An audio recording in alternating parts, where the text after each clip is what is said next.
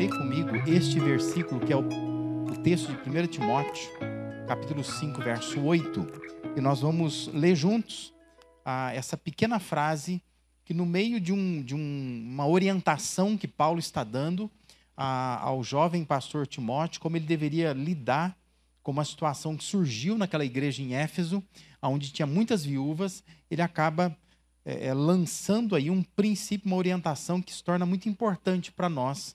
Eu queria te convidar, mesmo sentado como você está, a ler junto comigo. Vamos lá? Se alguém não cuida de seus parentes, e especialmente dos de sua própria família, negou a fé e é pior que um descrente. Quando a gente lê é, uma, uma declaração assim, Logo a gente pergunta, por que, que Paulo foi tão enfático, né? Por que, que ele se expressa desta forma? Porque família é coisa séria, né? Porque família exige cuidados. E Paulo então está preocupado e acaba então fazendo uma declaração que para nós soa um pouco forte, né? Até um pouco é, é, grosseira demais, né? Mas é bonita a confecção ou a construção de uma família. Quando a gente vê uma família formada, se formando, é bonito de ver. Mas não basta ter a família, é preciso manter a família. E para manter a família é preciso cuidar.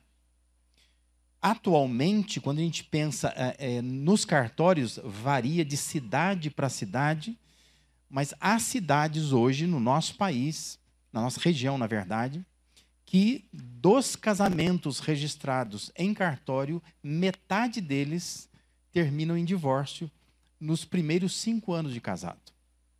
Então, assim, nós temos um, nós vivemos um tempo onde os casamentos duram pouco.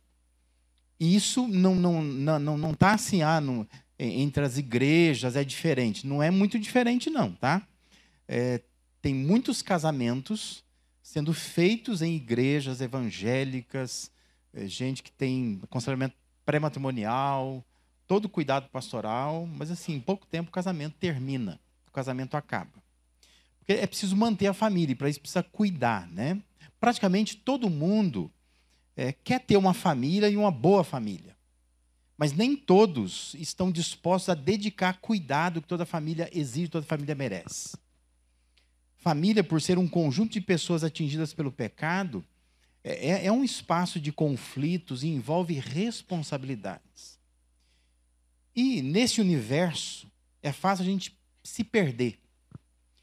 E é fácil, por vezes, a gente não entender as demandas de uma família. Isso gera um certo desequilíbrio nessa, nessa saúde da família. Por isso que é importante refletir sobre isso nesse mês. Quando a gente fala de lares desequilibrados, lares desequilibrados, que não têm equilíbrio, são aqueles nos quais a energia, especialmente do casal, que é o princípio da família, os pilares de uma família, né, o homem e a mulher, geralmente a energia desse casal, ela está mal distribuída. Todo lar desequilibrado, você precisa olhar para o casal. Porque quem está desequilibrado é o casal. É, é lá que é o problema. É lá que começa. E geralmente é uma energia que está mal distribuída. E essa má distribuição da atenção, do tempo, do cuidado e até dos recursos provoca uma instabilidade nesse chamado conjunto familiar. E Paulo ele estava em meio à instrução acerca de como cuidar de uma forma equilibrada das viúvas na igreja, porque essa era uma demanda que tinha ali.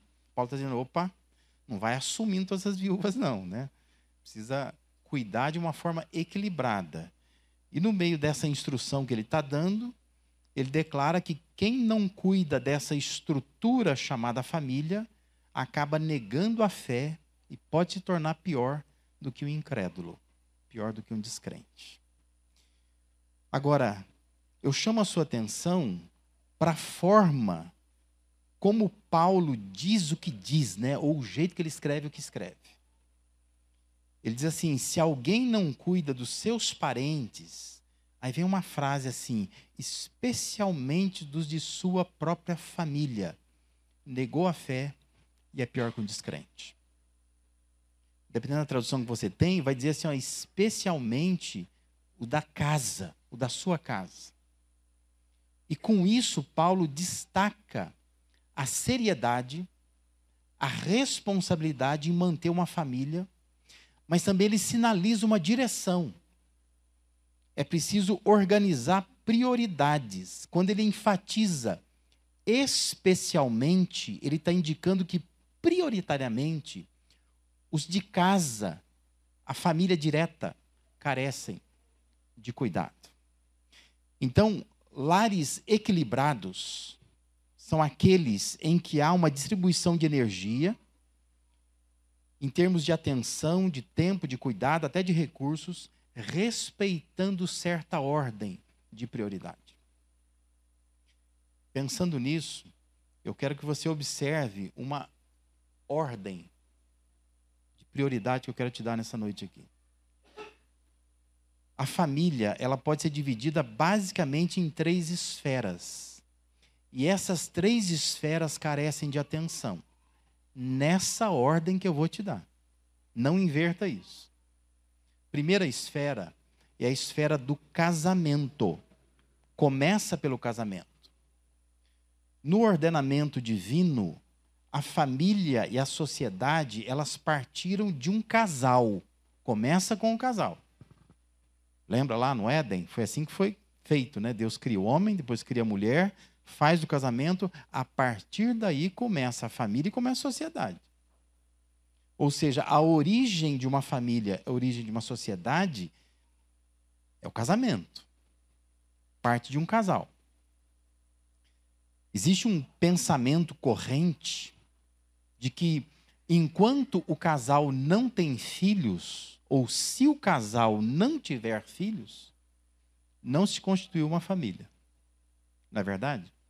Não é comum você que talvez ainda não tenha filhos ou decidiu não ter filhos, você se depara muitas vezes com alguém que conversa com você e diz assim: "Vocês não têm filhos?" Fala, "Não, não tem."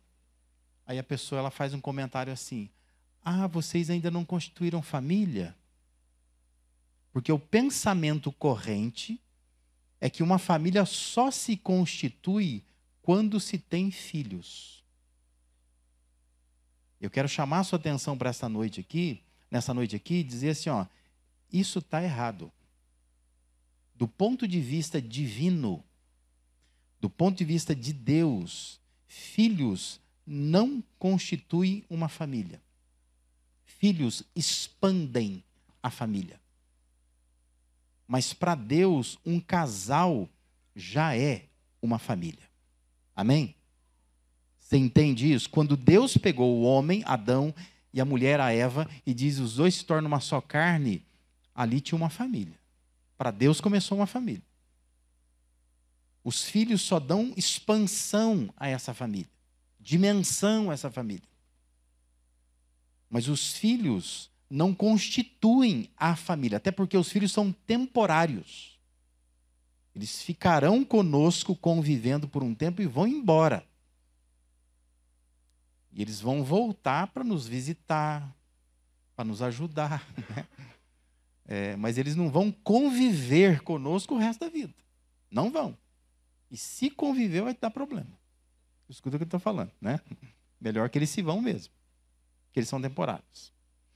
Por isso, muitas famílias fracassam, porque não distribui a energia de modo equilibrado, começando pelo casamento, porque começa por uma negligência do casamento, vendo o casamento apenas como um meio de construir uma família e não a base da família. Não sei se você percebe isso, mas isso é perceptível. Eu lido com casais há mais de 25 anos.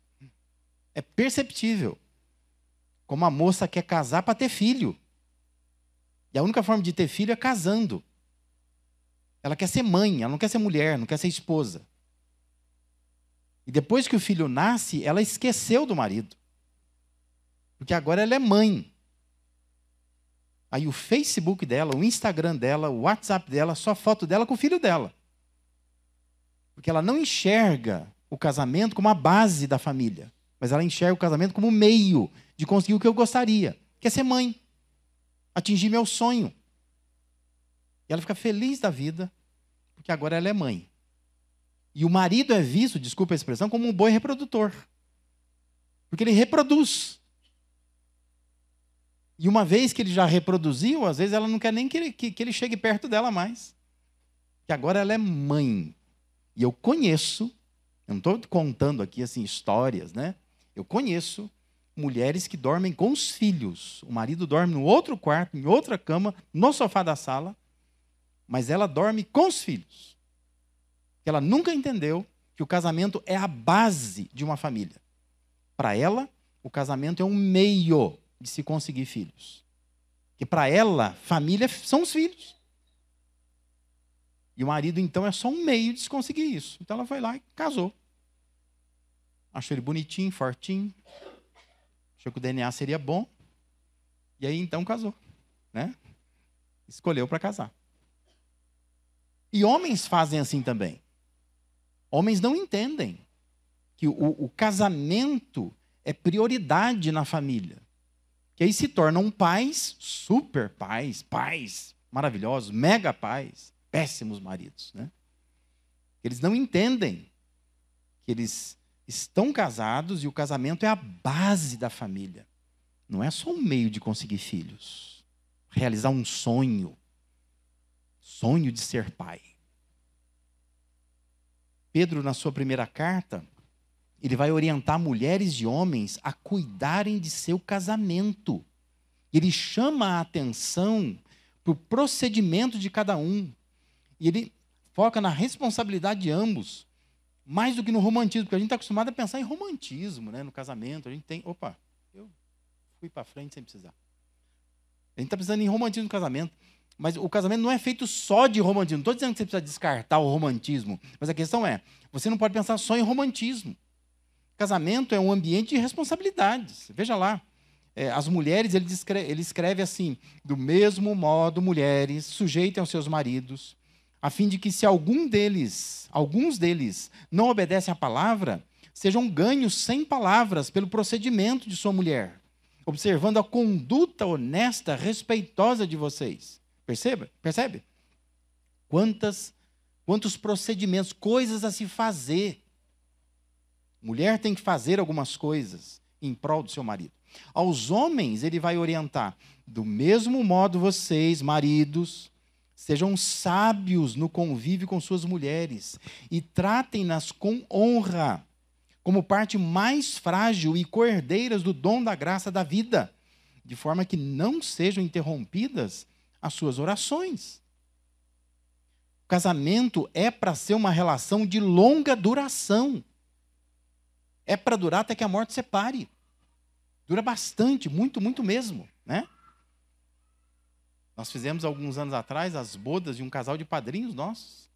65. 60 anos, né? Agora fizeram 65 anos de casados. Isso é mais que a tua vida, né? Mais que a minha. Mas eles estão casados. Muito tempo.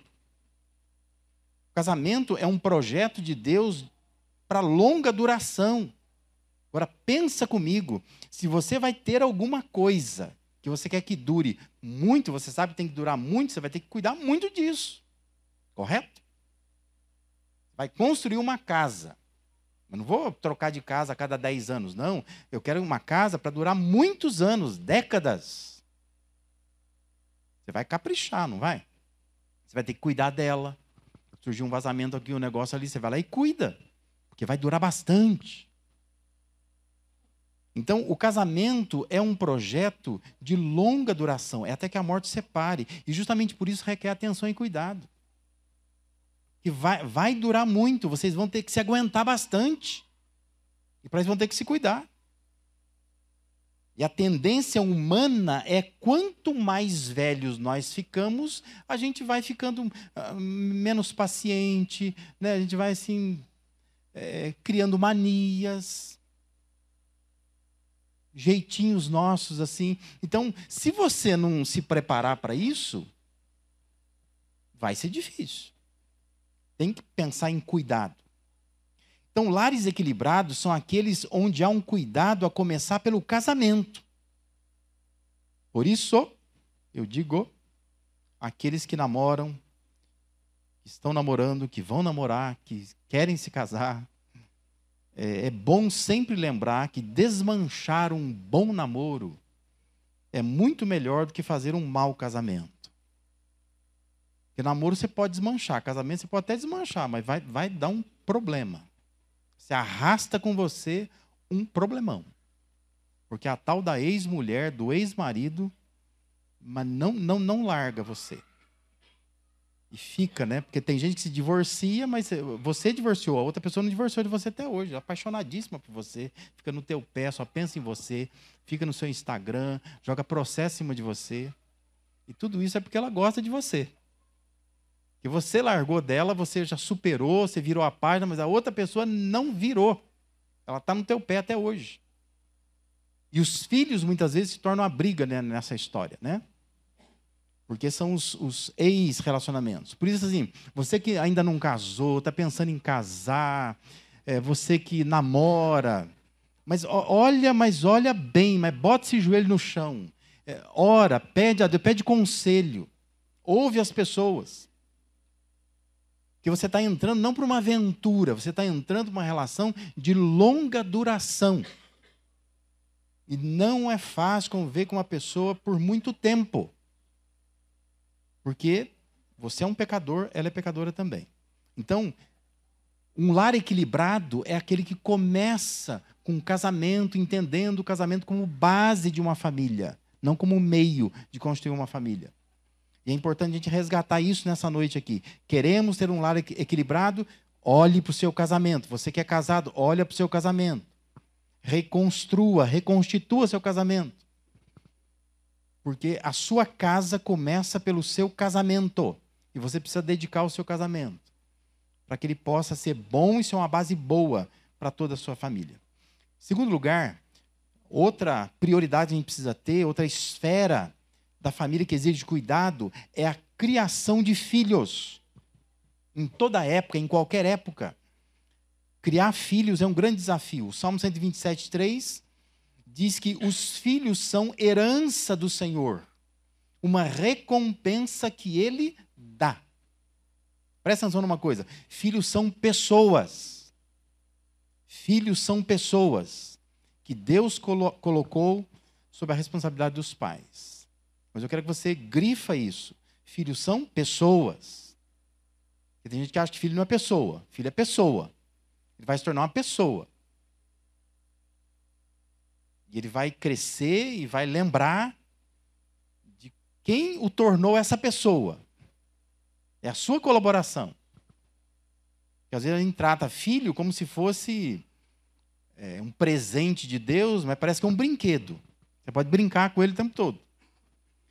Mas filhos são pessoas que estão em crescimento, você não pode evitar. Eles vão crescer, eles vão amadurecer, eles podem se aborrecer com você, se revoltar contra você, se virar contra você. Mas eles são seus filhos, filhos para sempre, filhos que Deus deu para você cuidar desses filhos, filhos que são pessoas. E se não for uma boa pessoa, é, você vai ter culpa nisto. Porque eles foram dados para você, para você ter consciência de que são pessoas. Lares equilibrados são aqueles em que há uma atenção voltada também para os filhos. Então, é distribuição de energia. Eu dedico ao meu casamento, mas eu também dedico aos meus filhos. Já que eu decidi tê-los, que eu acho que não é uma obrigação, se você quiser é, casar e não ter filhos, você pode ser assim, não acho que seja uma obrigação. Eu acho que se o mundo estiver acabando, né? E não tem ninguém mais tendo filho, assim, então você é obrigado, às vezes, a crescer e multiplicar mas não é o nosso caso, né? É, então, assim, eu acho que você pode casar e decidir, não, não quero ter filhos. Por N razões. Tem pessoas que não podem ter filhos. Pessoas que não querem ter filhos. E pode não ter, não há problema nenhum. Mas, assim, se você resolveu ter filhos, agora você precisa cuidar desses filhos. Precisa dar atenção a esses filhos. Então, filhos carecem da atenção, do cuidado, do tempo, da orientação de seus pais. Aos pais cabe a tarefa de ensiná-los nos caminhos corretos.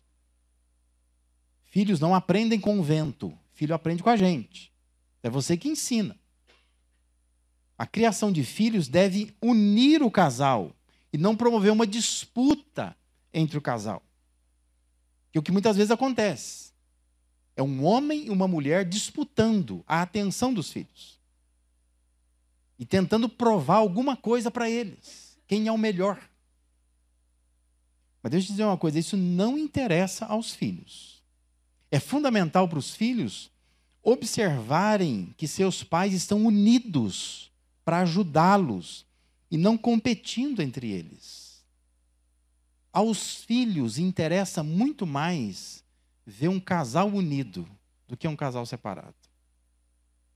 Dá força à vida deles. Por isso que juntos, homem e mulher devem ensinar os seus filhos com coerência, com consistência, sabendo dosar amizade e autoridade, que os pais se confundem muito hoje. Pais são muito amigos dos filhos e perdem a autoridade, outros são muito autoritários, perdem completamente a amizade com seus filhos. Mas homem e mulher devem estar juntos, porque não é uma tarefa fácil. Se estiverem juntos, vai ser mais fácil. Empenhar pelos seus filhos. De modo que, se o casamento for forte, será mais fácil educar os filhos. Eles aprendem muito com o que vem.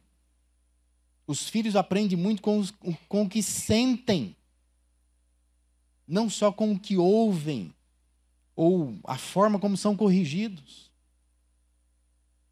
E nós estamos sendo, às vezes, educados né, de uma forma que a gente acha que é, filho é assim: nasceu, compra uma varinha, bate de vez em quando, né? aprende a falar não, não, não, não, um monte de coisa, põe sentado e deixa crescer que vai bem. Não é assim. É uma tarefa sensível. Para os filhos é muito importante o que os pais são, muito mais do que aquilo que eles têm. E nós somos uma geração que queremos ter coisas. E aos filhos não interessa isso. Nós temos um neto. Vocês sabem disso, né? Mas quantas vezes os pais sabem, os outros avós sabem disso. Vai lá, a gente compra um brinquedo caro para o Tito brincar. Na casa da gente, ele se encanta com uma garrafa PET. E ele fica horas com a garrafa PET batendo, batendo, batendo, batendo. Porque para a criança, ela não está olhando o que você tem, ela está olhando o que você é. Se você é amoroso, atencioso, dá tempo, isso vai fazer diferença na vida dos seus filhos. Essas são as memórias que serão construídas. Por isso, ensine os seus filhos que eles não estão entre vocês, mas eles estão com vocês. E vocês estão com eles. Eles não estão dividindo o casal. Mas eles estão ajudando esse casal a se unir em torno de uma missão, que é uma missão do discipulado dos filhos. Porque Deus nos dá filhos para serem nossos discípulos. Porque lembra, filhos são pessoas que Deus nos dá para discipular. Eles têm que ser seus discípulos. Não vai adiantar nada eles fazerem as melhores faculdades, eles progredirem na vida,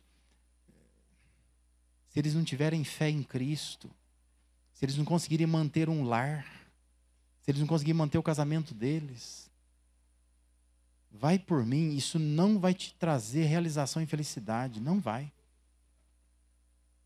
Por isso, filhos são uma herança a ser administrada com sabedoria. Deus está te dando filhos, que bênção. Talvez haja pessoas querendo ter filhos e não podem. Já que você os tem, cuida bem deles. Dê atenção para eles, distribui energia também para eles. São pessoas que Deus te deu para serem discípulos seus. Vai ser um privilégio o dia que, a, que essas crianças se tornarem adultas e você vê assim: olha, está fazendo coisas que me viu fazer Talvez eles não terão tudo que eu gostaria de dar, mas eles são pessoas de bem, pessoas honestas, que eles aprenderam da minha casa, do meu lar, coisas muito valiosas. Um lar equilibrado é aquele lar que se dedica ao casamento, aquele lar que dá atenção à criação de filhos. E por último, nessa ordem não vai inverter. Nós precisamos também dar atenção, é outra esfera da família, é a casa. A casa. A casa, ela envolve a origem da provisão que é o trabalho. A vida financeira, o espaço físico de convivência, o lugar do alimento, do descanso. Isso é a casa. O Salmo 128 destaca isso em seus primeiros quatro versos, dizendo assim: Como é feliz quem teme ao Senhor, que anda em seus caminhos. Você comerá do fruto do seu trabalho e será feliz e próspero. Sua mulher será como videira frutífera em sua casa. Seus filhos serão como brotos de oliveira ao redor da tua mesa. Assim será abençoado o homem que teme ao Senhor. Falando da casa, do ambiente que nós vivemos. Cuidar do lugar onde se vive é cuidar de quem vive naquele lugar. Escreva isso em algum lugar. Lembre-se sempre disso. Nós moramos num bairro que às vezes a gente sai para caminhar, né? Esses dias eu comentei com a Elia, né? Eu falei assim, aquele carro, ele não combina com aquela casa. Eu não vejo sentido nenhum. É um carro que deve custar 140 mil reais. Mas ele está numa garagem de uma casa, que a casa está caindo aos pedaços. Eu não vejo sentido nisso. Assim como eu não vejo sentido aquelas fotos que a gente vê no Instagram, da pessoa tirando foto em frente a um espelho, e, e o, ela está com um iPhone. E atrás você vê que, que é tijolo baiano sem reboco. Faz sentido. Isso é, é falta de visão de prioridade. Eu estou imaginando que essa, aquele carro é de um homem. Deve ser um homem que comprou aquele carro de uns 140 mil reais. Eu fico imaginando como que aquela mulher vive naquela casa feia daquele jeito. Porque isso tem sido a realidade, né? O carro é o mundo do homem. O homem só pensa no carro, sonha com o carro, troca de carro, melhora o carro, conserta o carro. E a mulher padece com a casa. Porque às vezes o homem ele não, não olha, não observa, não presta atenção. Como que a casa está precisando de manutenção e ele não dá. Eu sei que talvez você esteja aqui ou em casa dizendo assim, não, mas meu marido, nossa, ele é até o contrário, ele preocupa mais com a casa do que com o carro. Amém, aleluia, abraça, dá um beijo. Pega, segura, põe corrente no pé, não deixa escapar. Porque não é fácil encontrar homens assim. Homens são dedicados a carros. Tem advogado na igreja que depois você me confirma. Mas eu já ouvi advogado dizendo assim: ó, pastor, é bem assim. Quando a gente trata de um divórcio, o homem diz assim: o carro é meu. A mulher fala: a casa é minha. Na hora do divórcio, ele só quer o carro. E ela só quer a casa. E tá bom assim. Cuidar do lugar onde se vive é cuidar de quem vive naquele lugar. Lares equilibrados distribuem energia, atenção, cuidado, tempo, os recursos entre o casamento, a criação de filhos e a casa. A casa é o lugar das experiências familiares mais intensas. É onde as memórias são construídas. É onde os valores são estabelecidos. Por isso tem que cuidar daquele espaço que exige constante manutenção. Casa é assim. Eu lembro quando a gente se casou. Quando nós nos casamos, eu, eu só tinha noiva e aliança. Eu era seminarista. E naquela época ninguém admitia um pastor solteiro. Então, assim, eu tinha que casar para ter ministério. Então nós casamos com aquilo que a gente tinha. E nós fomos comprando cada coisinha. E, e, no dia do casamento lá que a gente fez, nós não ganhamos como hoje o pessoal ganha, né? Presentes assim, ó, lava-louça, geladeira. Nós ganhamos um jogo de quarto, colchão, graças a Deus por isso, né? Uma geladeira usada e um fogãozinho. E prato, prato, prato. O povo faz que eu vou comer, só vou comer, né? Prato, tinha muito prato. Fazer o que com tanto prato? Aí a gente foi conquistando as coisas, né? Conseguimos um ministério, a gente foi comprando, comprando, comprando, cada coisinha liquidificador. Mas assim, você descobre rapidamente que aquilo não dura. Começa a quebrar as coisas, a quebrar as coisas. Tem época que parece que quebra tudo na casa da gente. Teve época em casa que a gente falou: Meu Deus do céu, deve ter alguma coisa errada aqui, porque está tudo queimando ao mesmo tempo. A televisão queimou, o liquidificador queimou, a batadeira queimou, a ela foi secar o cabelo, queimou também. Tudo começa a queimar. Vai passar roupa, queimou. Você tem que dar manutenção em tudo. Mas é uma forma de Deus nos, nos lembrar. Casa é isso. Casa exige atenção nossa, manutenção nossa. Casa é o cenário da, da atuação da família, é o lugar do encontro. É, é o refúgio nos tempos difíceis, é o conforto que toda pessoa precisa para viver bem. Aquele cantinho que você tem, não é? Seja própria, seja grande, seja alugada, seja pequena, seja uma casa luxuosa ou simples, nova ou velha. O importante é se a gente cuida do espaço pensando nas pessoas. Em 1990, eu era seminarista no Guarujá, trabalhava numa favela, todo fim de semana. E entrava em algumas casas, casas de crentes. E, e era impressionante. Eram casas muito simples, algumas nem feitas de tijolos. Mas eram bem cuidadinhas, eram aconchegantes.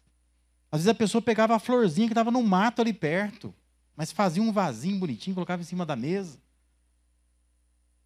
Não é questão de recursos, é questão de cuidado, de capricho, de zelo. Nós precisamos ter um lar equilibrado que distribui energia em forma de prioridade. Cuida do casamento, cuida da criação de filhos e cuida da casa. Tem uma boa casa. Porque com certeza Deus quer nos ver com lares assim, com famílias assim. Por isso, eu queria que você pensasse nisso nesta noite aqui. Pensando que Paulo disse: se alguém não cuida dos seus parentes, especialmente da sua própria família, tem negado a fé, pior que um descrente. Paulo está chamando atenção para isso.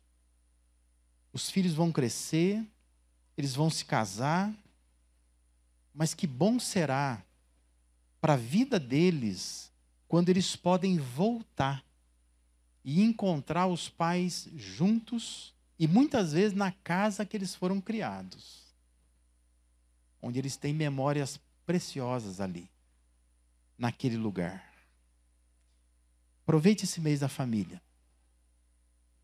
Para caso ainda não seja, você transformar sua família em uma família saudável. Sentem juntos, você, sua mulher, você, seu marido de semana. Reveja isto. Pensa como é que nós podemos cuidar melhor do nosso casamento, como é que nós podemos cuidar melhor da criação dos filhos, cuidar melhor da nossa casa. Eu sei que tem muita gente apavorada, dizendo, oh, é, eu entrei numa enrascada, porque família é um negócio complicado, eu não sei o que fazer. Calma, toma um comprimido, respira fundo e ouça o seu pastor aqui, ó se concentra, vai, em três coisas só. Pensa assim: o casamento precisa ser cuidado, são os filhos precisam ser cuidados, a casa precisa ser cuidada. Organizou, bonitinho, conversou, põe isso no papel, distribua sua atenção, seu cuidado, seu tempo, seus recursos nessas esferas da família, vai dar tudo certo, né? Deus vai abençoar e você com certeza terá uma família saudável, para a glória e para a honra do nosso Deus. Amém?